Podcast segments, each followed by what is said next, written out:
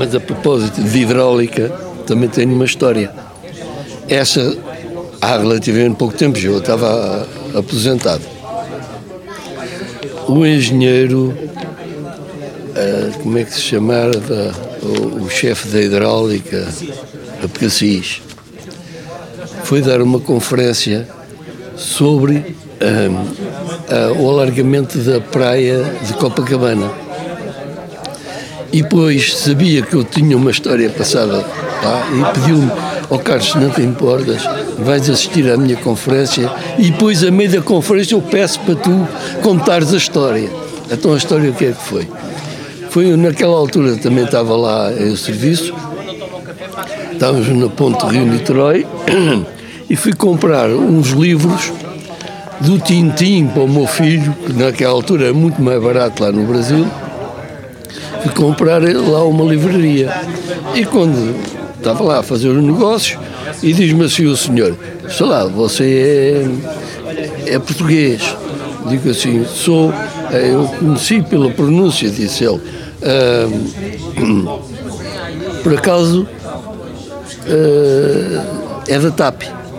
Digo assim, não, não sou, é pena, porque tinha desconto de 10% nos livros. Digo assim, não, eu sou do Laboratório de Engenharia Civil. Alto lá. O Laboratório de Engenharia Civil foi os que alargaram aqui, a prédio de Copacabana. Ah, então tem desconto de 15%. O engenheiro eh, achou imensa graça a isso e então contei essa história. Não foi história, foi verdadeira, verdadeira. Foi mesmo assim. Não, isso representava, digamos, aquilo que nós hoje não exploramos muito, que é o facto da credibilidade que nós temos no estrangeiro e daquilo que nos consideram e que nos levam, digamos, a sério. Era.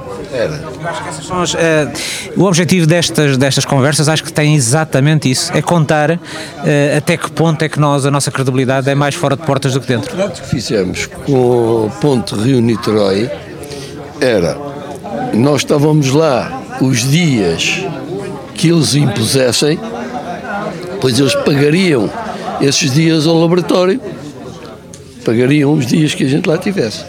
Portanto, a gente ia para lá com a ordem deles e sob controle deles. E há uma altura em que eu recebi cá o pedido para irmos outra vez.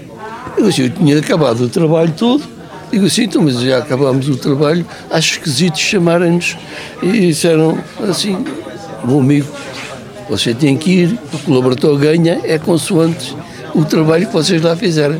Bom, está bem. Quando eu lá cheguei, dirigi-me ao, ao, presidente do Conselho de Administração, disse, desculpe, oh, naquela altura era um general, aquilo era tudo generais, eu disse, ah, desculpe, de vir incomodá-lo, mas uh, chamaram-me.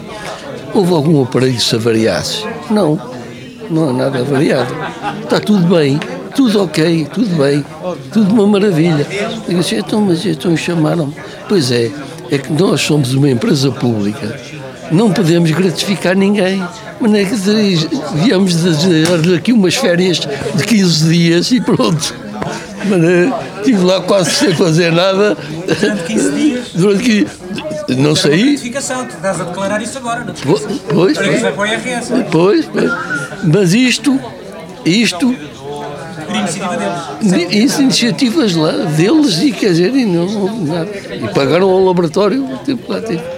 E tenho, tenho, eh, passado 30, 30 e tal anos da ponte ser inaugurada,